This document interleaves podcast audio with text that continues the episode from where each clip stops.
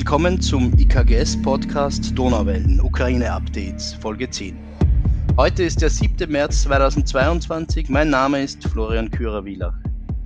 Heute Mittag konnte ich den Germanisten Mikola Lipisiewicki um einen Lagebericht bitten. Er arbeitet an der staatlichen Ivan Franko Universität Schitomir, einer Großstadt östlich von Kiew. Momentan befindet sich Mikola in Tschernowitz, zu Beginn habe ich ihn gefragt, wie es ihm geht und wie die Lage in Schitomir aktuell aussieht. Hallo Florian, ich bin gerade in Czernowitz, in Czernivci, in Bukowina. Ähm, es geht mir relativ gut im Vergleich zu dem, was die Menschen im Osten der Ukraine erleben. In Czernivci ist es Gott sei Dank ruhig, und ich mag sehr diese Stadt. Ich habe hier promoviert und äh, hier gibt es gerade viele Menschen, die versuchen, mit der humanitären Hilfe anderen ukrainischen Städten und Ortschaften zu helfen. Und ich hoffe, ich kann hier mit meinen Kollegen auch zusammenarbeiten und etwas dafür tun. Ich bin nach Czernowitz gekommen, um äh, meinem Bruder zu helfen, seine Familie über die Grenze zu bringen. Deutsche Kollegen äh, sind sehr hilfsbereit und sind mit dem Auto so weit gekommen und äh, die Frau mit dem Sohn abgeholt und bringen sie mit dem Auto nach Polen. Das ist eine riesige Hilfe. Diesen Dank kann ich wirklich nicht genug mit Worten äh, ausdrücken. Die Lage in der Region Jitomir ist gespannt seit ersten Tagen. Es gab äh, Bombardierungen in Jitomir, in anderen Städten wie Korostin, Ovruch. Es gibt Menschen, die schon gestorben sind. Es äh, gibt viele Zerstörungen wenn man die Nachrichten liest. Natürlich habe ich das nicht selbst gesehen, Gott sei Dank. Äh, und die Region grenzt an Belarus im Norden. Das ist sehr gefährlich zurzeit. Und im Osten liegt Kiew, wo, wie man weiß äh, aus den Berichten, Kämpfe seit Tagen schon dauern. Viele Menschen sind hilfsbereit und mm, viele Menschen äh, arbeiten dafür, dass äh, man in diesem Krieg äh, den anderen hilft und dass man äh, unser Land verteidigt. Ich hoffe nur, dass unsere Stadt weiterhin besteht und dass äh, sie verschont bleibt von weiteren Kriegsentwicklungen. Es ist wirklich schrecklich, wenn du sitzt und hörst, wie über dir etwas fliegt, was ganz laut fliegt, irgendein Flugzeug oder eine Rakete, man weiß nicht. Es ist wirklich ein sehr unheimliches und ungeheures Gefühl, das äh, man da hat.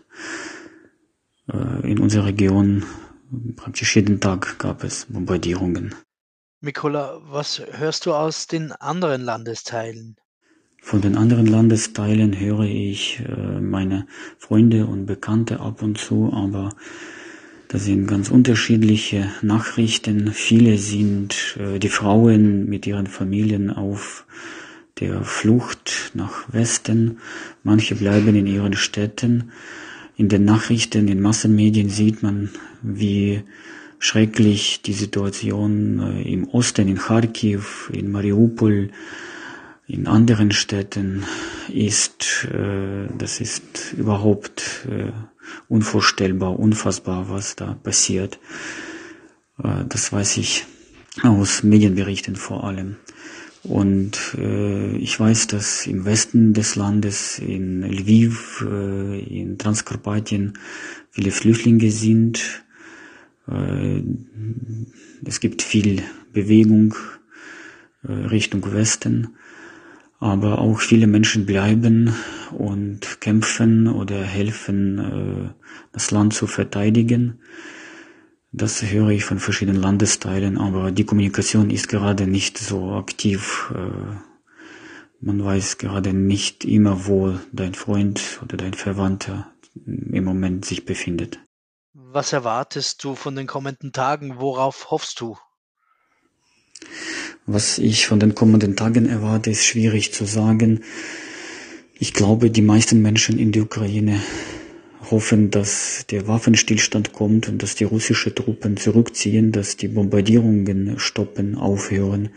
Das ist das Wichtigste. Vielleicht kann ein einflussreiches Land, ich weiß nicht welches, als Vermittler auftreten und die Verhandlungen starten, die wirklich zu äh, Lösungen führen würden.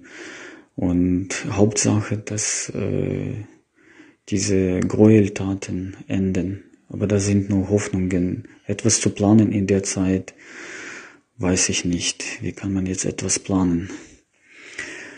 Ich kann sagen, dass ich und viele Menschen in der Ukraine schon jetzt sehr, sehr dankbar äh, für Europa, für Zentral- und Westeuropa sind, für die Hilfe, die ukrainische Flüchtlinge bekommen, für die Hilfe, humanitäre Hilfe, militäre Hilfe, die in die Ukraine kommt. Und das ist wirklich sehr wichtig, dass Europa einheitlich agiert und dem gemeinsamen Feind Widerstand leistet. Ich kann nicht konkret sagen, was man weiter tun soll, aber ich hoffe, dass der Westen weiter noch aktiver agiert, noch mehr äh, handelt, äh, alle möglichen Mittel benutzt, um diesen Krieg in der Ukraine zu stoppen, damit die russischen äh, Truppen wieder zurückziehen.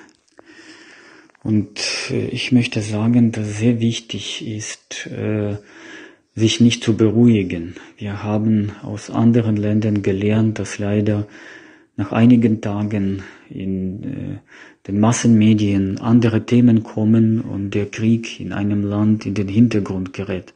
Hier geht es nicht um irgendein lokales Militärkonflikt. Das ist eine riesige Tragödie und Katastrophe für das ganze Europa, was jetzt schon passiert. Und äh, ich hoffe, dass äh, Deutschland und andere europäische Länder weiterhin äh, vor allem in erster Linie sich um den Frieden in der Ukraine kümmern würden. Das ist das Wichtigste. Das ist äh, etwas, was man nicht auf später verschieben kann. Das ist etwas, was sich selbst nicht lösen kann. Das ist eine riesige Herausforderung für die ganze Menschheit. Und äh, man kann hier nur Zusammenstand halten. Äh, wichtig ist, dass die Ukraine weiterhin nicht allein bleibt und Unterstützung bekommt. Das ist das Wichtigste, glaube ich.